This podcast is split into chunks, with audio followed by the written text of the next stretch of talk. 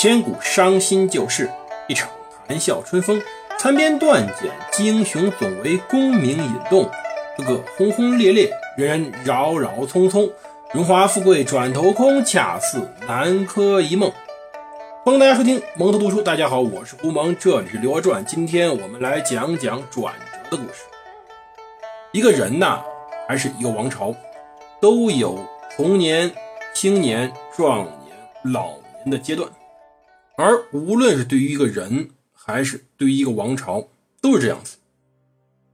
而一个统治者呢，也一样，他统治期也是跌宕起伏的。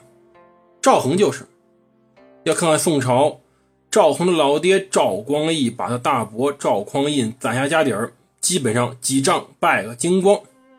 赵恒接位之时，风雨飘摇，但是得力于他有几个好宰相，比如吕端、李沆等。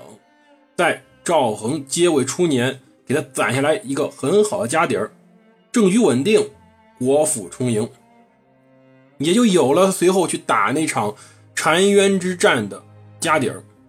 而澶渊之盟以后，他宋朝得以休养生息，再也没有跟辽朝正面发生过什么大冲突。当然，边境上小小摩擦肯定会时不时会有，但是大的战争就此停歇。可是，赵恒这时候开始拜神了。他拜神是不是仅仅因为王钦若之前的一句话呢？原因可能是这个，但是后来动机绝对不是。他对外为了称赞自己的威权，为了证明他自己是这个中华的唯一皇帝；对内让老百姓相信他君权神授，他的合法性是无可置疑的。他就是这天下唯一的帝王。可是，到了我们前面一集讲寇准第二次拜罢相，而到大中祥符八年的时候，这一年成了赵恒执政的一个转折点，因为太倒霉了。因为赵恒如此诚心的信仰上天。去拜他玉皇大帝，去封禅，去祭坟阴。按理说，老天应该对他好点吧，但不一定。在大中祥符八年，也就是公元一零一五年这一年，天灾人祸接踵而至。首先一条就是他的皇宫被烧了，不仅是皇宫，其中皇宫中最重要两个地方也被波及，一个是他的锁藏库，也就是他自己的内库啊，当然不是穿的那个内龙内裤内裤啊。要自己皇家的库房，另外一个是他当时藏书的崇文院以及秘阁，被烧成一片白地，损失巨大。当时啊，左藏库可是赵匡胤时代起收罗了当时神州大地，包括他攻占南朝所收罗来的这各种珍稀财宝，这是皇家的精华所在，甚至可以说是整个大宋朝。财源的根本中地是大宋朝的底气，一把火烧没了。要知道当时黄金白银烧不没，但当时主要我们中国没多少黄金白银，主要的财宝是什么？是绢帛，或者说丝绸。丝绸一把火烧完，什么都没了。另外，崇文院与密阁这两个地方是要放一些非常好的藏书的地方。甚至很多藏书的孤本，这一把火一烧过去，这些书就此在中国历史上都没有了，因为到此为止只有一本经过五代十国战乱好不容易搜罗来，结果这把火彻底完蛋。就用赵恒他本人那句话说，就是两朝所积，一朝殆尽，诚可惜也。我大伯，我爸，再加上我。三代人积累下来的这些财富，一招就没了，太可惜了。估计当时契丹人看见眼都要直了。您皇帝财大气粗，您要不要给我呗？烧了干嘛？想想啊，澶渊之盟当时怎么定的？捐二十匹，银十万，一年就给他三十万。这里边的玩意儿，说不准够给他三五十年，甚至上百年的，多可惜！而最后去查这事儿，大家想想有多邪门啊！以为这是什么阴谋吧？根本不是，就是一小偷干的一个脑残事儿。当时啊，他皇宫跟谁挨着的？皇宫跟他们家老八是赵恒的弟弟八弟赵元衍，当时荣王赵元衍的荣王府是挨着的。赵元衍这府里面有个姓韩的侍婢，就姓韩的一个小丫头，偷了几个金镯子。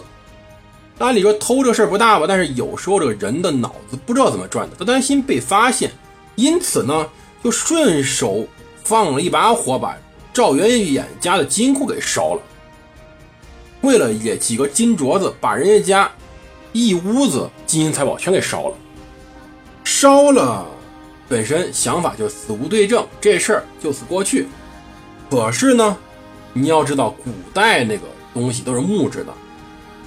他皇城跟赵元衍的府邸还挨着，一把火从赵元衍的府邸开始烧，一直烧进皇城，一直把密阁、崇文院、左藏库烧个精光。赵恒，我们之前讲过，是个非常仁慈的人，可仁慈得分地方。你把人家家三代家的财宝全给烧了，顺便把人家八弟家给烧了，这时候呀，这事儿没法仁慈。他唯一的仁慈就是听从了宰相王旦的劝告，就事论事，没去株连。想想这种行为，也就宋朝皇帝仁慈，搁任何一个朝代，别说这个侍婢的命，赵元衍的命能不能保住，我们都要画一个大大的问号。说不准一根白绫让他们自己自我了断。这场风波。赵恒也够仁慈，近百人性命算是保住了。可是呢，赵元衍被削去节度使头衔，从荣王被降格成为端王，而韩氏死法非常之惨。根据历史上说，他照断手足，示众三日，凌迟处死，用了比凌迟更残忍的一种手段。没办法。这个女人又蠢又坏，她毁了当时整个国家的保护。这时候哈，当时赵恒心里没准备，但是烧了以后也没有立马对于他有什么冲击，因为整个国家现金流是稳定的。这些钱呢是藏着防备有什么意外发生的，可是好死不死，意外就来了。第二年，大中祥符九年。初夏，蝗灾四起。蝗虫大家可能见过，在地里。如果大家去农村地里是见过蝗虫的。可是呢，蝗灾是什么感觉？蝗虫在土里产产卵，这卵呢可能孵几年才会成为成虫。蝗灾就是成虫突然同时出现，漫天遍野都是蝗虫。用一个词来形容非常合适，叫遮天蔽日。蝗虫所过之处。会把能吃的东西给吃完的。这次蝗灾先是京城附近，接着京东、京西、陕西、河北，到处告急，蝗虫铺天盖地。这些地方发蝗灾就只有一个结果：粮食欠收，甚至绝收。当时皇帝用的办法很简单，拜神，神明会救他的。可是神明救他了吗？开玩笑，当然拜神之初，当时就有各地的基层干部上报，蝗虫都不吃庄稼了，都在吃树枝树叶。本地蝗虫出行不利，下场大雨淋着了，都死了。这些死尸满地都是，多达几千壶。甚至说，京城附近有蝗虫绝食的，自行死亡。大家听着这个，觉得是不是很可笑？哎呀，十年过去了，皇帝拜神拜了十年了，各个地方地方官早都换了一茬又一茬了，这人心都变了。可是瞒得住吗？这么大灾根本瞒不住。过了不多久，大事就出来了。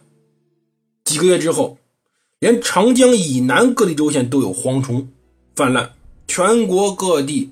普遍的出现了蝗虫的灾害，那么就等于全国各地不会普遍的出现饥荒。国库被烧完了，这时候躲藏库已经没了，口粮都成问题了。宋朝的国力一下子退到了宋真宗赵恒登基的时候，甚至还与他们那时候还不如那时候呢。当时国库也全没有光啊，当时也不会说全国颗粒无收啊。赵恒这时候不知道什么心情，但他耳朵里肯定会听到之前那个劝他不要拜神的那个大臣叫什么？各位还记得吗？这个人叫孙氏。孙氏对于天书将、圣祖林等一系列活动心里非常不爽，所以给他给赵恒不停的上书。分析利弊，赵恒不听，最后急了，给他留了一句话：“将以欺上天，则上天不可欺；将以愚下民，则下民不可愚；将以惑后世，则后世必不信。”谁都骗不住，他赵恒谁也没骗住。赵恒这时候整个人都要崩溃了。可是天灾只是整个大宋朝。整个宋真宗赵恒这统治期间转折点的开始而已，后面还有人灾呢。